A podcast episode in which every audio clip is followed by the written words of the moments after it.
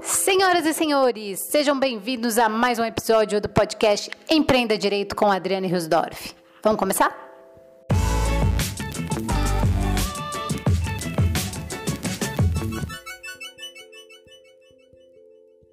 Oi, pessoal, tudo bem? Hoje a gente está aqui com mais um convidado muito especial. É o Marco Marcelino. Ele é empresário, ele é fundador da Serenews empresa e também publisher da revista Empresário Digital.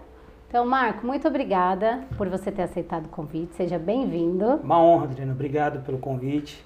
Prazer estar aqui com a tua audiência, com o teu público. Eu que agradeço. Espero compartilhar um pouco do meu conhecimento contigo aí, com, com todo o pessoal.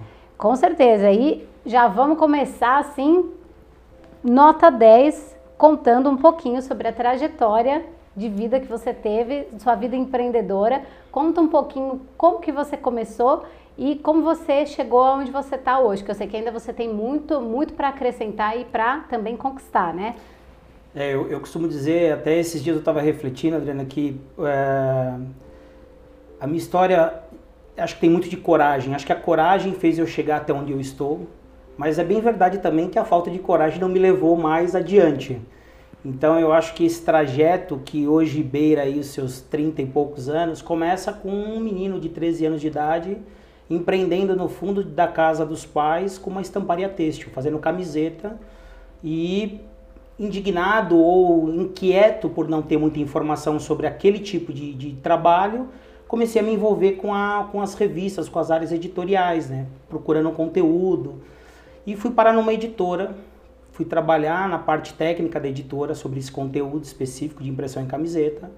Fui me destacando e fui buscando pela inquietude também outras formas Cheguei a ser chefe de redação dessa editora, até um dia que eu estava produzindo quatro revistas por mês, junto com um time que não era tão grande, mas desenvolvendo métodos para fazer uma revista por semana praticamente.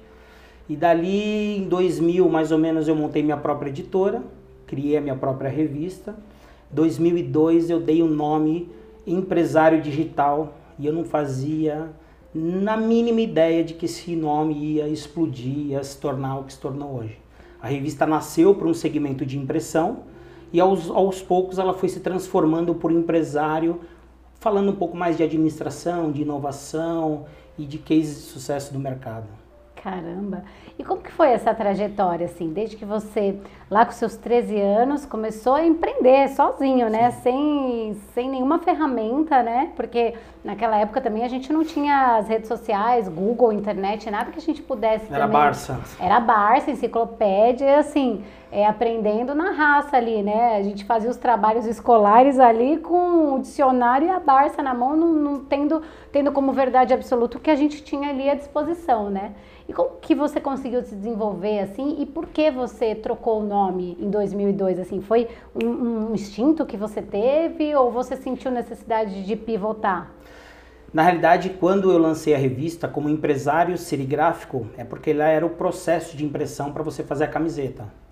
Em 2002 eu tive um insight é, de que esse mercado analógico iria se transformar e se digitalizar. Então eu falei, cara, o cara que é empresário serigráfico, ele vai virar digital.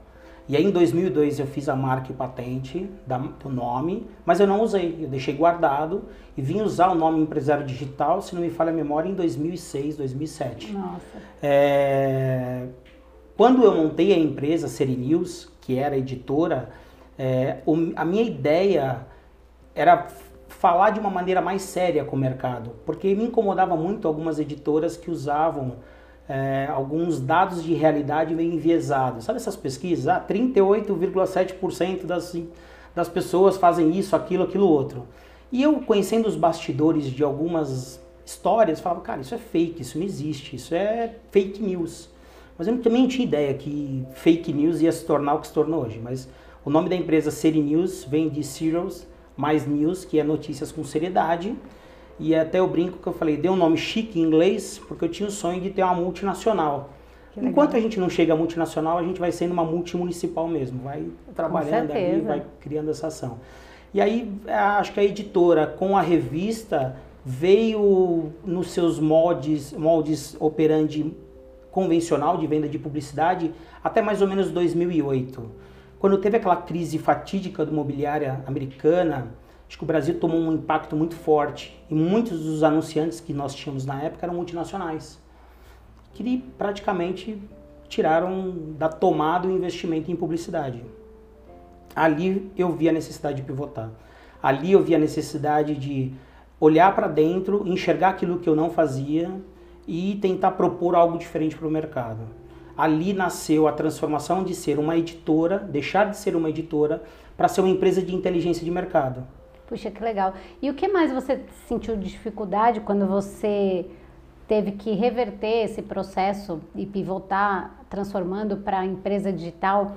com seus funcionários, a mentalidade, a missão, valores da empresa que antes eram outros, né? E depois você teve acabou tendo que mudar esses valores. Foi difícil essa transição para tanto para você, né, quanto empresário e vendo seu negócio ali a, a, a ponto de quebrar, porque tava era uma crise mundial, né? Sim.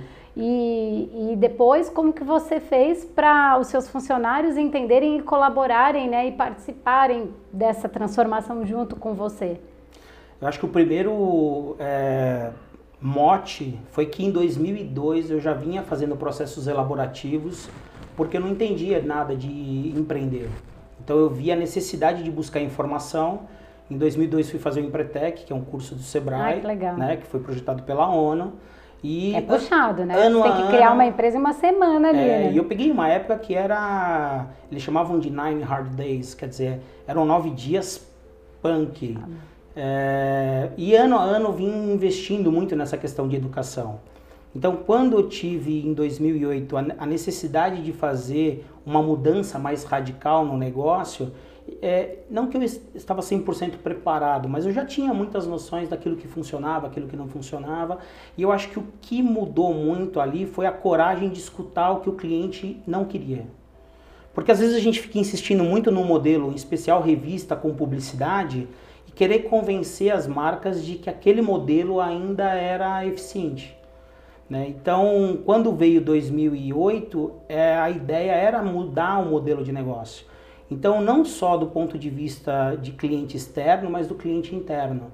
Então, eu comecei a não olhar mais para os funcionários como funcionário, eu comecei a olhar para aquela rede de, de contatos como outros empreendedores.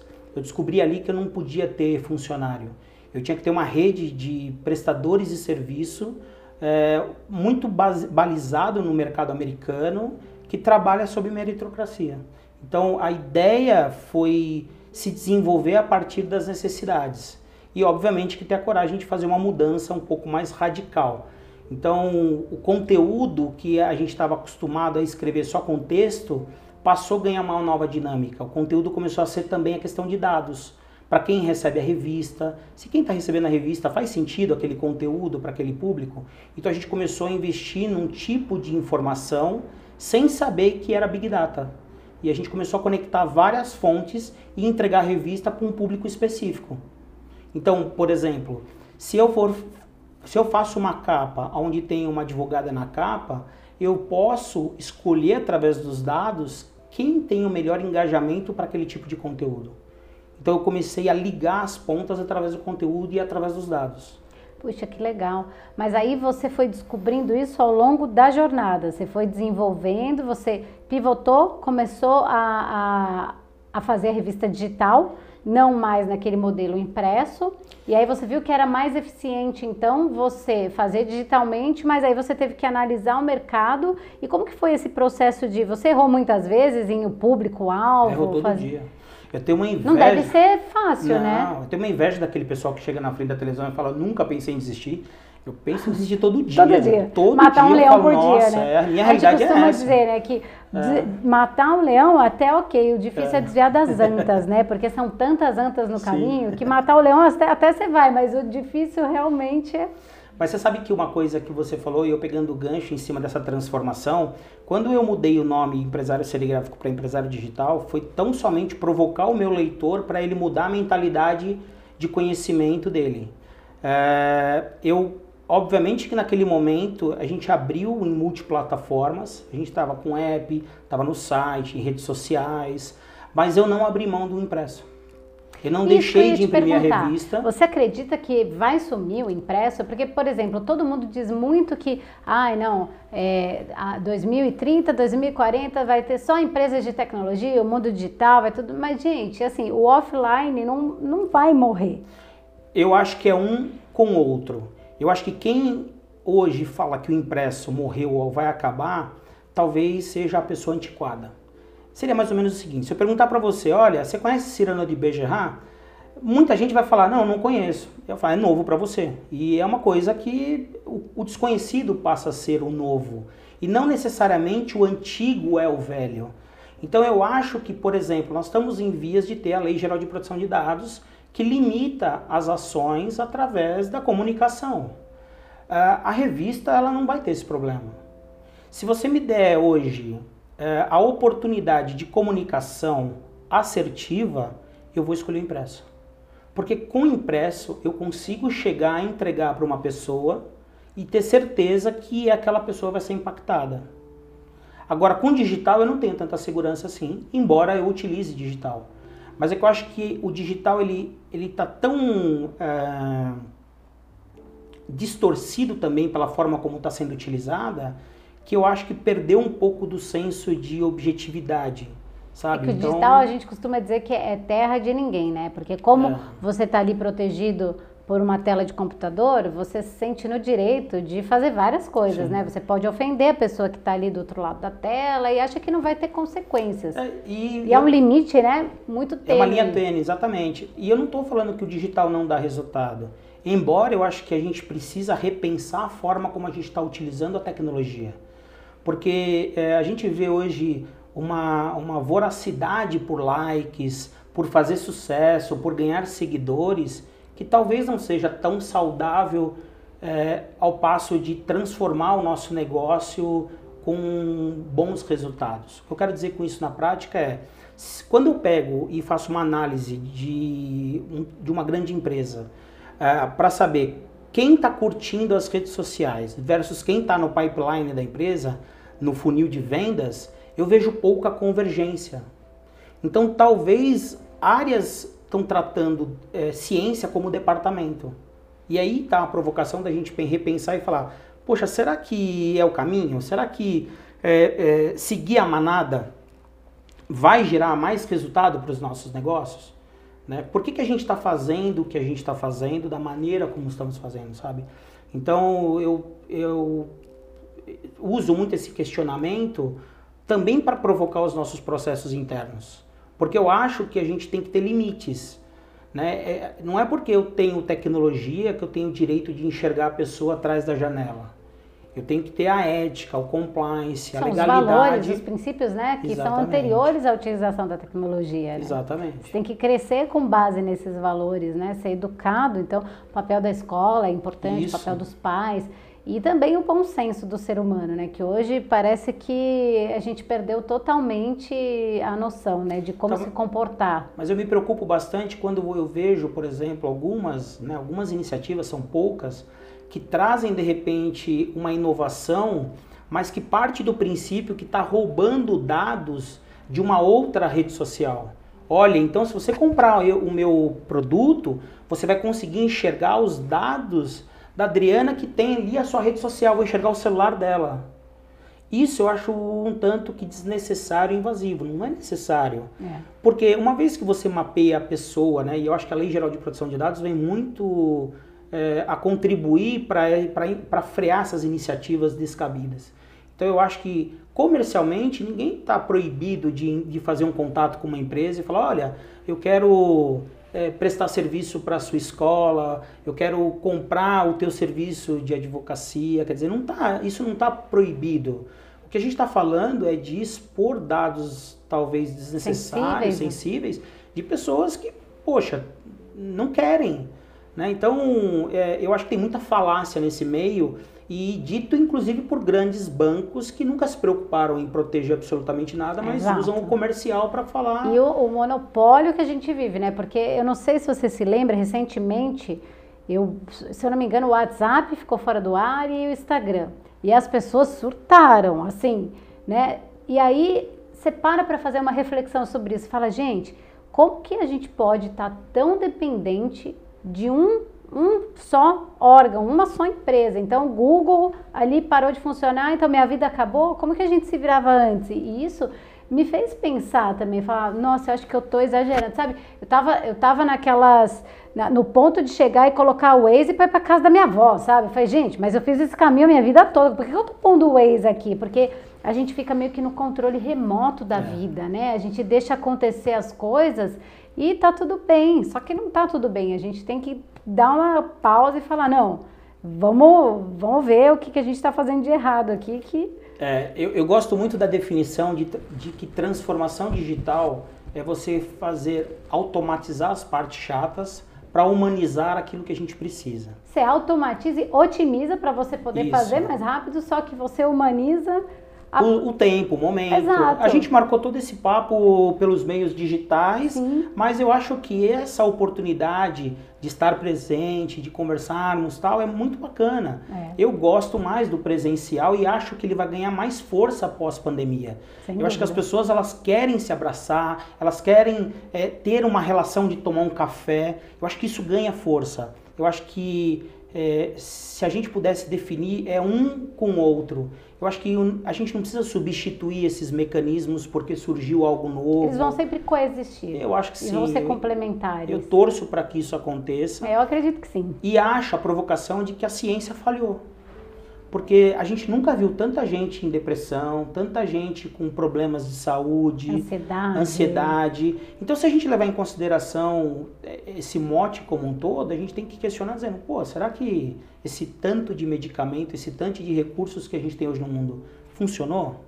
É Ou a gente tem que repensar ah, ah, as causas? Porque é, eu fico feliz quando eu escuto que uma escola está incluindo na sua educação infantil é, é, práticas de empreendedorismo, Educação de financeira. inteligência emocional, porque eu acho que isso efetivamente vai transformar o um mundo num lugar melhor. É o que faz a diferença. A gente vai né? preparar as pessoas de uma maneira. Imagina, se eu tivesse é, na minha juventude os estímulos de empreendedorismo, eu não teria quebrado ou no sentido de é, não dado certo ou perdido tanto tempo fazendo coisas que eu não sabia como fazer. Eu sempre, eu sempre penso isso, e o, o objetivo da Little Jazz é exatamente esse, porque quando eu era pequena, eu não tive instrução como a maioria da população, acredito, né? Só, assim, poucas pessoas que tiveram uma educação um pouco diferenciada, mas sei lá, homeschooling talvez, né? Porque na escola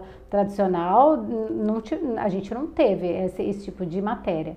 Mas eu até brinco com meu pai, eu falo, poxa pai, por que, que você não me, não me ensinou a mexer nas planilhas, a investir em ação? Aí ele, ele fala, né, mas eu, eu ensinava, você que não queria aprender. Eu falo, não, você tinha que me dizer a importância disso para mim na minha vida, como que eu precisava lidar com, com esses meus sentimentos em relação ao dinheiro mesmo. Eu só fui aprender fazendo cursos depois de muitos anos. E isso é Quebrando triste, né? Também, né?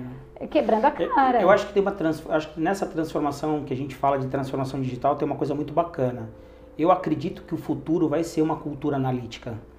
Porque as crianças hoje, elas conseguem fazer a associação de dois temas muito distintos no mesmo contexto. E isso eu acho que é uma coisa muito bacana. Na nossa época, a gente aprendia matemática e fazer conta, e aprendia português e contar história mas a gente não sabia contar a história com os dados, com a matemática, Exato. entende?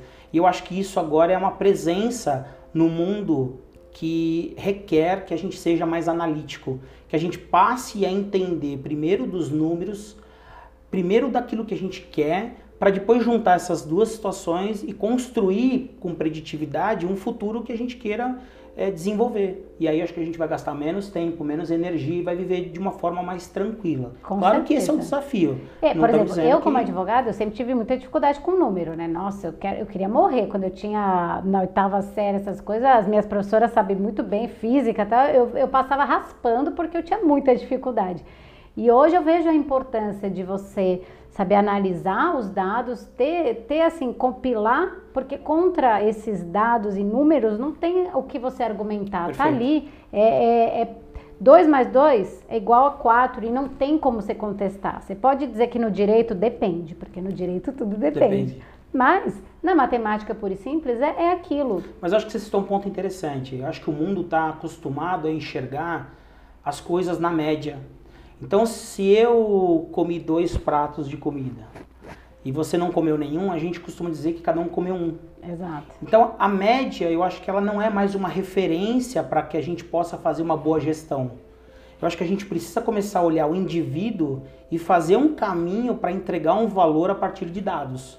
Exato, e humanizar, só que tendo essa noção dos dados. Sim. Porque hoje, eu vejo muito com os meus clientes da, na parte da advocacia, eles não conseguem reter talento se eles não têm um programa e um propósito com que esse funcionário ou esse talento se conecte e fale, não, eu quero fazer parte dessa empresa porque eu acredito nela, eu amo aqui.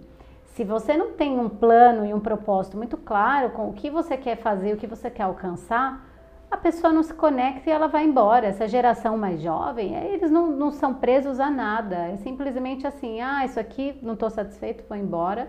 E é delicado, porque antigamente a gente tinha aquela mentalidade que era assim, eu vou comprar meu apartamento, minha casa própria, casar e se aposentar e morrer. Era isso a vida. Era ter segurança de você ter um teto, um casamento e ali a aposentadoria garantida. Hoje, os, os mais novos é inconcebível esse, esse sentimento, eles ficam indignados. Eu converso com o pessoal mais jovem falo, gente, não é possível que vocês a vida inteira passaram para simplesmente vi, viver, trabalhar aqui das nove às seis, que nem um condenado, para depois poder se sustentar ali na aposentadoria e depois ter uma aposentadoria pífia e morrer. Qual, que, que sentido tem isso na vida? É, eu, eu, eu até acho que a gente vai se provocar para saber quem vai fazer muitos dos trabalhos dos quais a gente não está preparando uh, pessoas, né? Então eu acho que eu acho que isso fica uma uma eu, eu não sei se a gente está transformando o mundo num lugar mais humanizado ou mais robotizado. burocratizado, robotizado, né? Você viu na, é uma... eu vi uma reportagem na, na China do um robozinho que entrega encomendas na, na não é não é tipo Amazon, é no hotel. Então você eu, coloca serviço de quarto, você coloca lá e meu, ele vai lá, você programa, ele chama o elevador através da lá dos, dos computadores, dos softwares, sobe, entrega, meu, é bizarro. Eu falo, gente. É. E aí a gente vive naquele dilema, né? Será que o homem vai ser substituído e não vai ter trabalho para o homem? Isso a gente já ouve falar há quanto tempo, né? É. E, e sempre vai ter espaço para o homem, porque o homem é que tem a habilidade de manusear e criar esse tipo de programação. Agora a gente tem que se adaptar a isso, né? É, eu, eu, eu vejo alguma. Eu tive a oportunidade de ir para a Ásia algumas vezes. E a primeira vez que eu fui foi em 2005. E lá eu já tinha visto muitas coisas que ainda hoje a gente aberto. não tem não até tem hoje no Brasil. Eles são muito avançados, né? É, eu acho que essa provocação de geração que a gente vai.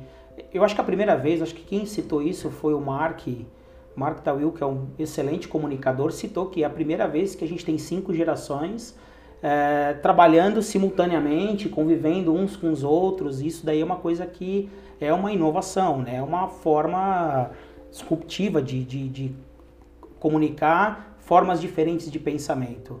Mas eu acho que a tecnologia ela pode nos ajudar a preparar melhor uh, para que a gente possa, de maneira mais humanizada, tratar as causas, sabe?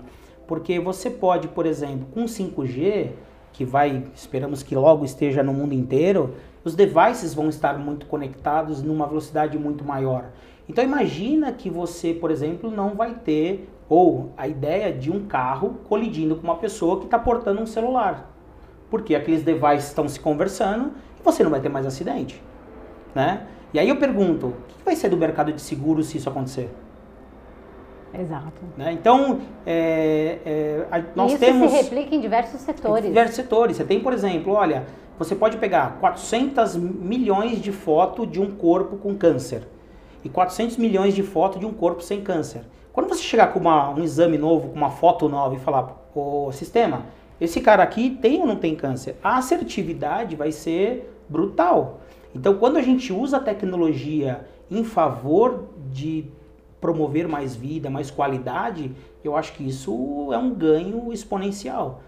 É, o que a gente ainda não sabe é outras práticas que possam de repente destruir é, formas de pensar, de trabalhar. Isso é um pouco perigoso, né? Sim. Como a, a, parte de manusear, uh, de, de, de, manejar a questão de votos. Enfim, tem uma questão bastante é, delicada, delicado, que entra né? numa manipulação seara... de várias, é. várias, várias situações e dados, né? Sim. Que é perigoso. E só voltando um pouquinho da sua trajetória empreendedora, que hoje o ponto que você está. Eu sei que você vai crescer muito ainda, tem um planejamento, mas se você pudesse mapear aí três erros e acertos, três assim, digamos, né, que você acha que você cometeu e que você, puxa, poderia pontuar aqui para quem está assistindo, falar, olha, isso aqui eu não faria, ou eu faria, mas é, aprendi muito com tal erro. Eu acho que o, o principal erro eu acho que é muitas vezes você saber, a gente faz bastante curso de oratória, bastante curso de como fazer tal coisa, tal, e a gente não usa. Acho que o principal. Estuda, estuda, estuda é, e não põe em prática. É saber e não fazer é a mesma coisa que não saber. Exato. Então, acho que esse é o principal erro. A gente, às vezes, na, na ânsia de querer fazer um monte de curso, ler um monte de livro, a gente acaba é, trazendo um monte de informação que a gente acaba. É a obesidade intelectual, né? É, exatamente. Eu acho que esse é, é o principal ponto de atenção, que é, pô, vamos colocar em prática e quando isso estiver rodando, eu acho que aí você pode ir para o segundo passo. Mas você se deparou passo. diante de alguma situação que você aprendeu, fez um monte de curso, mas você ficou meio sem reação na tua empresa? Eu Sim, estagnado, com um monte de conhecimento, mas não sabia nem por onde começar. Eu fiz um curso uma vez que a dinâmica era tão pesada que no dia seguinte eu cheguei e demiti os três melhores funcionários que eu tinha. Nossa! Sério? Sério. Nossa! Depois eu quero saber que curso é, é esse. Eu acho que esse foi um, um, é um dos principais erros. Saber e não fazer é a mesma coisa que não saber. É é, o segundo, acho que o segundo ponto é ter medo de errar sabe? Às vezes a gente é, nós estamos batendo um papo, eu tô aqui às vezes dando atenção na minha fala para não cometer um erro, para não ser julgado. Eu acho que no negócio a gente faz muito disso. E muitas vezes é o erro que gera uma curva de aprendizagem que nos leva mais adiante. A gente aprende muito mais rápido com o nosso erro. Né? Muito né? mais rápido e, sem sombra de dúvidas eu acho que todo mundo está na mesma página. Acho que todo mundo acorda de manhã querendo chegar no final do dia pleno e satisfeito com aquilo que ele produziu no seu dia. E nem sempre é isso. É, e eu acho que entra num terceiro ponto que é, se eu tivesse é, o conhecimento mais novo de que a minha vida é resolver problemas, eu não tentaria escapar deles. Porque todo dia tem um problema para a gente resolver. E aí o que, que a gente faz com aquele problema? Coloca debaixo do tapete, depois eu resolvo vai isso. Procrastinando. Vai procrastinando, vai tratando de uma outra forma. Então, eu percebo que eu acho que esses são os três pontos que eu daria mais atenção e eu acho que tá tudo bem se a coisa não der certo. A gente tem aí agora algumas palavras da moda, como pivotar, como fazer coisas diferentes. E não se cobrar tanto, né? Porque acho que a pandemia vem ensinar muito isso pra gente, né? Ser mais gentil com a gente mesmo, porque a gente é tão exigente com tudo que a gente faz e duro, né? Porque os outros podem errar, mas a gente não, porque a gente é infalível e não é assim. Tá tudo bem cometer erro. Eu acho que quanto mais honesto você for e transparente com a pessoa, porque é o que eu costumo dizer sempre. Todos os negócios, a, a, a gente tem o CNPJ, só que por trás dele temos um, CNPJ, um, um CPF. E o CPF, ele que origina os negócios. Então, se você não tem essa conexão, essa transparência, você acaba não tendo muito êxito no, nos seus negócios. E se você, por outro lado, for uma pessoa que só pensa em dinheiro, por exemplo, ou ter vantagem em cima dos outros, esse comportamento ele também não se sustenta, porque a longo prazo o mercado, a gente, a gente costuma, eu, eu percebi muito isso, que quando a gente atinge um certo patamar ali profissional, a gente acaba se conhecendo, a gente conhece todas as pessoas do meio. E o meio ali a gente se conversa e a gente, é, a gente sabe se aquele cara é bom ou não é. Quem é de verdade sabe quem é de mentira. Exatamente. Então, se você tem um comportamento ali que não condiz com as boas práticas, E, e, aí, quem vai sofrer é só você mesmo. Sim. Porque não se sustenta. Você pode ganhar dinheiro uma vez, mas depois você nunca mais faz negócio ali naquele meio. Você pode tentar num segundo, numa segunda roda de pessoas tal, mas aí você vai viver fugindo, né, com a sua própria. Isso é, é questão de, de valores e Sim. princípios, né? Tem pessoa que não tem ética, simplesmente. É, eu, eu gosto muito daquela, daquelas três letras que eu acho que está virando um, um propósito para muitas empresas multinacionais, que é o LEC, né? Legal, Ethical e Compliance. Né? Quer dizer, você precisa ter uma base legal porque tudo aquilo que está dentro da lei, e acho que um dos orgulhos que eu tenho hoje da Seri News é que a gente não teve nunca um problema trabalhista. Nossa, isso é, é quase, né, assim, impossível em mais de... de 20 anos a gente nunca teve, mas eu acho que isso é, tem uma atribuição que é a conversa é, com as pessoas. Exato. É, tem uma prática que eu faço ainda hoje, que é chamar a pessoa que eu dispensei depois de uns 3, 4 meses. Porque eu quero entender o que, que desestimulou ela, o que fez ela sair, aonde eu errei. E essas conversas eu... costumam ser positivas? Não, nem sempre. Às vezes, é... na grande maioria, eu acho que elas vêm num feedback mais duro, mais emotivo, então depende muito do, do, que, do contexto eu vou trabalhando a pessoa com um time diferente. É, mas não, não costuma ser fácil não. Eu sofro bastante mas eu ainda acho que é um caminho da gente escutar e entender o que pode ser melhorado. É muito importante a gente escutar, né, o próximo. Nossa, eu, eu uma vez eu comprei um monte de cadeira de acrílico com uns furos, mas era um design maravilhoso. E, e a pessoa foi embora porque ela não gostava da cadeira. Depois de seis meses eu descobri que, tipo assim, a cadeira não era confortável. Tua cadeira não é confortável, cara. Como é que você vai Nossa. falar de pessoa? Como você ia imaginar, né? Nossa, eu não tinha que ideia coisa. disso. E pegando o gancho que você falou, vou aproveitar. Você estava falando do, é, da legislação, né, do amparo legal. Nessa sua trajetória aí, mais de 20 anos que você tem de estrada, qual que é a importância do advogado para você na construção dos negócios? Olha, eu, eu acho que algumas profissões, elas elas são muito determinantes para o sucesso de um negócio. Eu acho que assim como o contador, ele tem uma responsabilidade, né, e até uma legalidade, porque no Brasil você não consegue tocar uma empresa se você não tiver um contador. Eu acho que o advogado também ele é importante, principalmente para você ter a instrução de como fazer as coisas. Porque eu acho que o empresário, na ânsia muitas vezes de querer dar certo, acaba errando sem saber que está errando. Então eu mesmo cometi muitos erros, mas felizmente eu nunca tive uma, uma, um problema mais grave é, porque é, talvez a minha conduta ou talvez questão de sorte mesmo mas eu vejo muitas vezes um distanciamento, pelo menos da minha parte aconteceu isso no começo, que você é um empresário muito pequeno e você muitas vezes não se vê ligado com um advogado para buscar uma assessoria.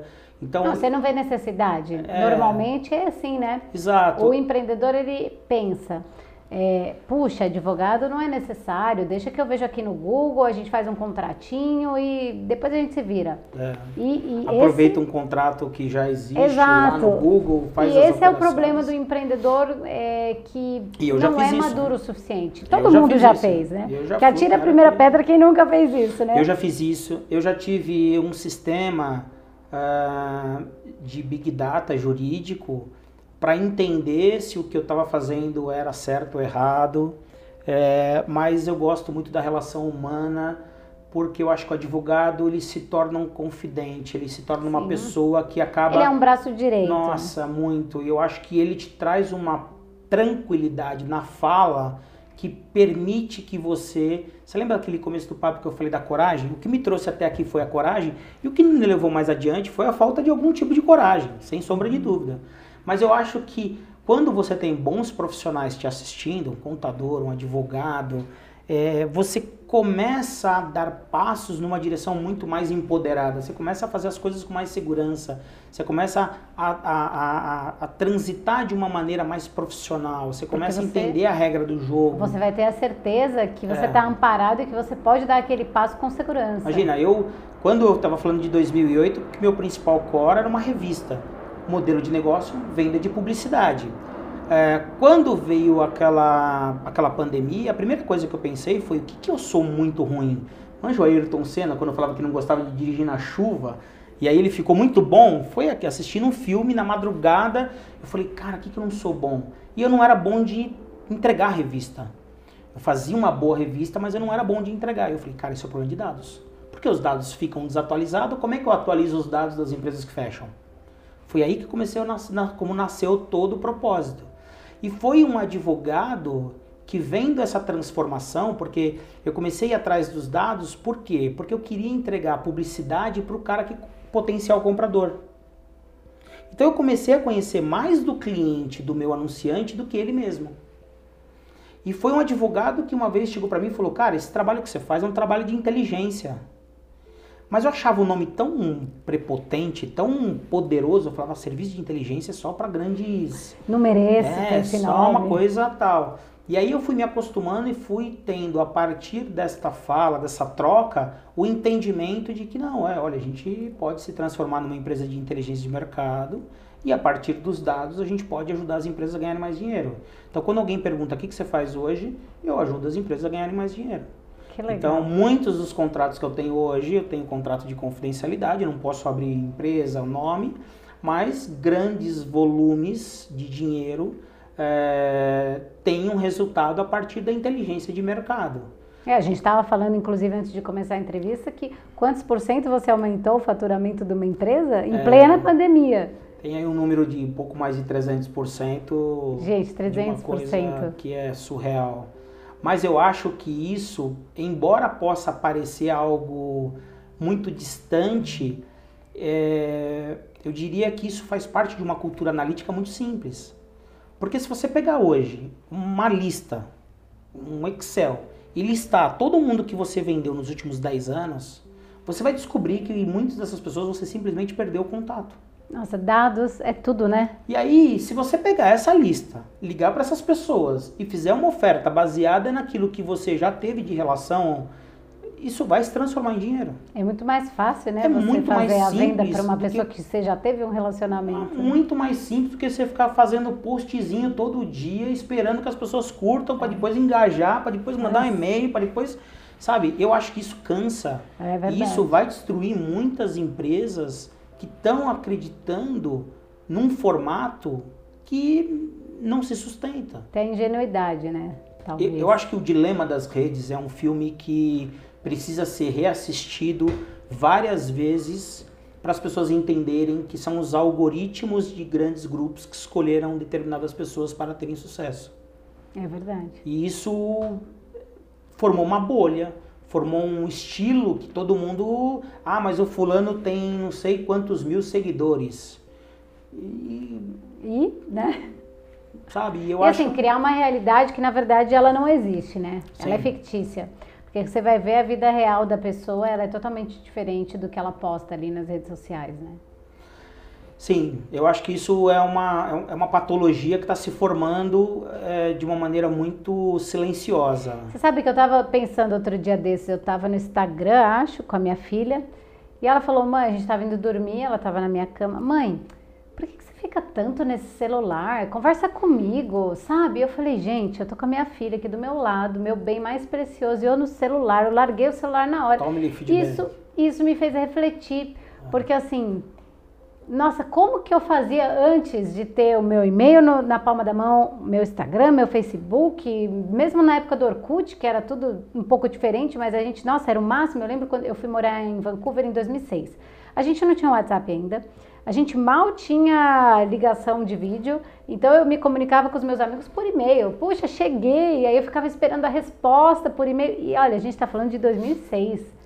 Não é tão distante, né? Não é um passado tão distante. Era outra né? realidade. Aí eu estava falando com a minha amiga da faculdade, eu falei, Ju, como que a gente vivia sem o WhatsApp? Como que a gente fazia para se comunicar? Eu, como que eu ia no fórum sem o Waze? Eu, eu, tudo bem que eu me perdia várias vezes. Era, oh, moço, onde é que fica o fórum tal, né? Assim, mas a gente se virava. Sim. E era uma coisa muito humana. E, e, e, em que ponto eu me perdi ali? Eu acho que as pessoas também costumam fazer. Se você parar para pensar, você fica assustado. Você não pensa muito. Você logo pensa em outra coisa, porque isso assusta, né? Sim. Você fala, gente do céu, eu, eu me perdi ali no meio do caminho, a minha identidade, porque o meu contato, eu sou muito humana, né? Quem me conhece sabe que eu falo pra caramba. E eu gosto de fazer contato e eu gosto de conversar, escutar a história das pessoas. E, poxa, pelo celular é tudo tão diferente, né? Eu acho que a tecnologia vai aproximar muitas pessoas e histórias que você vai poder desfrutar cada vez mais de maneira mais presencial. Exato. Por isso que eu acredito muito nos eventos presenciais, que eu acho que é uma plataforma que é das mais antigas, tem mais de 400 anos, eu acho, e passou por todos os tipos de crise. Só que é inegável, se você falasse assim, Marco, olha, eu preciso potencializar o meu negócio. Aonde você tem um dinheiro, onde você colocaria? No presencial. Por que no presencial? Porque ali você vai encontrar outras pessoas e vai ter a oportunidade de, de usar a tua narrativa para se conectar a outras pessoas. Então tem lugares que vai promover resultado independente do tempo e do espaço. Claro, a gente vai sofrer uma mutação, é, uma, uma, uma, transformação com relação a essa crise sanitária, a gente vai ter novas formas de, de, de, de, de protocolos, mas eu acredito muito na humanização, acredito muito nessas relações humanas e acho que é, quando você pega a experiência ao longo do tempo, que antigamente era avaliada somente pela idade, a tecnologia também vai favorecer o cara de menor idade que tem conhecimento.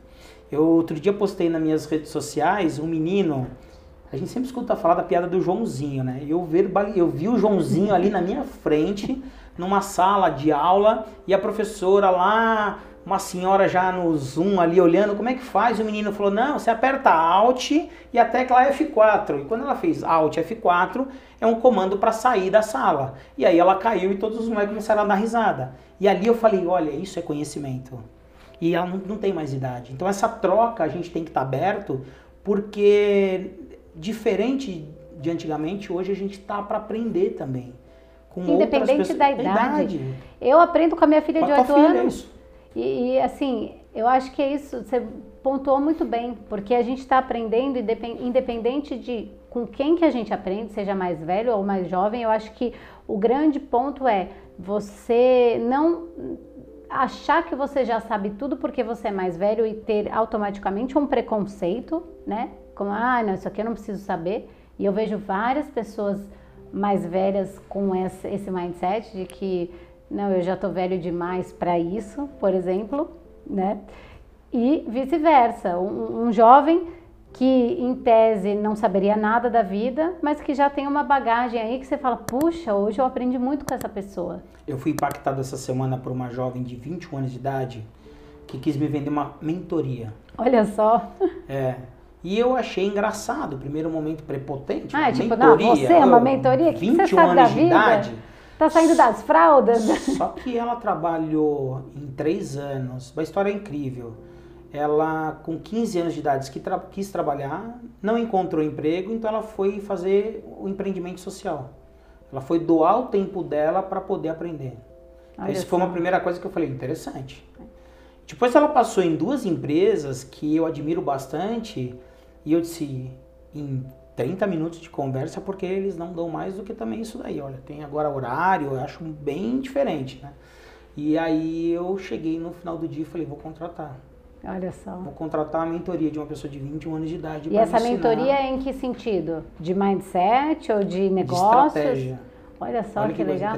E isso é muito legal, você é. vê mostra a absoluta inexistência de preconceito. Você vai aprender com, porque que, você se conectou. Eu acho que acho que a gente precisa se provocar e eu acho que a gente precisa reconstruir aquilo que a gente tem medo de errar. Tem, acho que isso é uma, acho que é uma dinâmica bem diferente, bem interessante. Acho que a gente não pode se dar ao luxo de falar eu já sei tudo, a minha empresa. Não, eu, não, eu sou é. suspeita, é... né? Porque meu marido vive brigando comigo porque eu compro todos os cursos praticamente. Eu acho que é uma coisa importante que a gente tem que fazer quando a gente gosta de aprender, independente de qual idade, de se eu vou aprender de uma pessoa que tem 12 anos ou 50 anos ou 100 anos, você tem que saber fazer um filtro. Então, você faz a tua pesquisa, você sentiu que a pessoa domina, porque é a mesma coisa de você falar, olha, eu vou te ensinar a ficar milionário fazendo tal coisa e você não tem o resultado naquela coisa. Sim. Então é muito delicado. Então a pessoa tem que ter o bom senso ali de fazer o filtro e falar: não, realmente eu vou comprar dessa pessoa porque ela me provou que ela tem a, é, a habilidade de me ensinar de fato, né? Então. É, eu, eu também sou do tipo que gosto de comprar bastante cursos, faço processos elaborativos duas, três vezes por ano, mais pesado assim, de alguns cursos e eu acho que tem uma métrica que é legal, que quando você vai para um curso e tudo que você escuta você já sabe, mas você não faz, entra naquela história do tipo, poxa, é bom eu revisitar o conteúdo para poder reaplicar algumas coisas.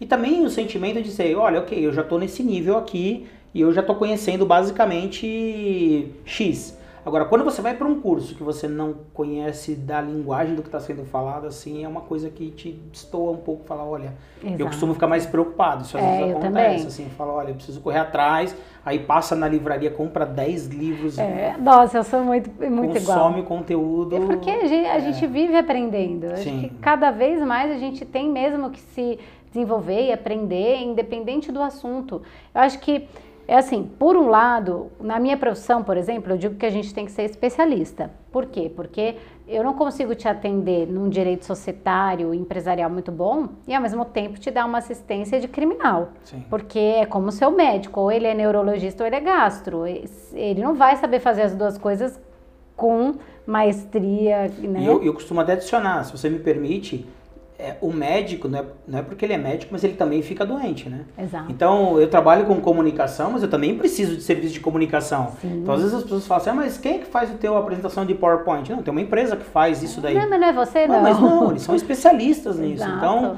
cada nicho, eu acho que tem o seu especialista e quanto mais a gente conecta, a gente vai ganhando essa... Exato, essa... eu concordo com isso e, e eu mesma estou afirmando isso. Mas, por outro lado, eu também acho importante na na vida a gente ser generalista, a gente Sim. entender um pouquinho de cada coisa, porque é importante tanto para as conversas casuais como para negócios. Eu mesmo negocio, por exemplo, várias estratégias comerciais com clientes, vendas de empresas, compras de empresas, condições comerciais, cláusulas contratuais. E se eu não entendo um pouquinho de, de tudo, seja é, habilidades técnicas negociais, soft skills, aprender é, como funciona o ser humano em si e também ter o meu conhecimento técnico, eu acho que eu não seria tão boa profissional quanto se eu fosse somente especialista. Então, sim, você tem que ser sim concordo. especialista, mas um pouco com um tiquinho de generalista no sentido de vida, me ensine, né? Perfeito. E só para a gente finalizar, então, o papo está muito bom. Muito bom. E depois a gente, eu sempre falo isso, a gente faz o 2, o 3, o 4, né? Tem uns convidados que o pessoal fala: não, gente, vamos trazer para conversar mais coisas, porque o assunto é tanto que rende, Será né? É uma honra. Com certeza. Então eu vou fazer aquela perguntinha básica do final, que assim, vamos ver se a sua resposta vai ser assim de bate pronto. Se você pudesse encontrar o Marco de 10 anos atrás e pudesse dar um conselho para ele, Fala, olha, Marco, vem cá, deixa eu te contar. Com toda essa trajetória que você já viveu aí, experiências, aprendizados, enfim, o que, que você falaria para ele? Trabalhe para matar aquilo que você faz hoje. Olha, profundo, hein? É, eu, eu faria isso. Eu acho. Tá, mas que... agora explica um pouquinho melhor para quem nunca ouviu essa expressão. O que, que é trabalhar para matar o seu negócio? Hoje eu trabalho com inteligência de mercado. Hoje eu ajudo as empresas com inteligência humana e artificial a inteligência artificial vai evoluir num tal ponto que eu não preciso fazer o que eu faço hoje. Eu tenho que desenvolver outras habilidades para trabalhar com a sucessão do que eu faço hoje e deixar que a tecnologia faça da melhor forma aquilo que eu faço hoje. Nossa, que profundo. Assim como já foi lá atrás. Porque, Sim. olha que coisa interessante, quando eu mato a possibilidade das pessoas se comunicarem através da revista, eu fortaleço a revista. Como? Vou dar um exemplo. A gente fez uma matéria de capa recente com o Cláudio Ravix, da diretor de marketing e comunicação da Audi. Eu fiz uma pergunta para ele dizendo o seguinte: quem você gostaria que lesse essa revista? Se ah, pode ser os compradores de e-tron. Ok, a gente foi lá no Big Data, mapeou todas as pessoas, potenciais compradores de e-tron, e aí entregamos a revista para essas pessoas. Que legal. Então eu acho que a tecnologia ela traz uma possibilidade que antes não existia. É. Só que se eu tivesse sentado em cima das formas como se fazia a revista antigamente, eu não teria esse desprendimento e essa possibilidade de fazer hoje. Então eu acho que um, o, aquilo que eu faço hoje vai deixar de existir. Caramba, profundo. E aí, então, você com esse pensamento de que trabalhe para matar o seu negócio, você está fortalecendo o seu próximo negócio, porque se você está pensando em matar esse negócio, é porque você já está criando novos mecanismos e, e ali condições para que um outro negócio nasça em, em, em, em, detrimento desse que morreu, por exemplo. Sim, eu acho que isso. Nossa, é muito louco isso. Mas eu acho que isso daí é, é muito antigo a forma de pensar. É verdade. É, tem um pensador que eu não vou me recordar o nome agora, é, mas ele é um filósofo chinês que diz o seguinte: descubra onde as pessoas estão e chegue lá primeiro. É verdade. E eu acho que isso, quando você coloca essa jornada sempre em condição, você vai buscar aquilo que você está é, cometendo como erro para buscar a solução específica para aquela atuação. E pode ser que eu me torne um especialista em fazer nada, conectar pessoas. É. é um jeito de trabalhar o futuro, talvez. Nossa, esse conselho, olha, foi assim, para fechar com chave de ouro mesmo.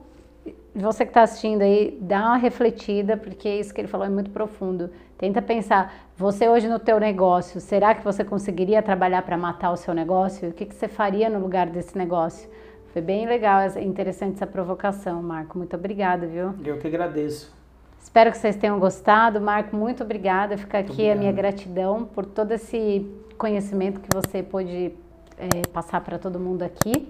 E, ó, tá aqui os, os links dele, Instagram. Você tem canal no YouTube também? Não.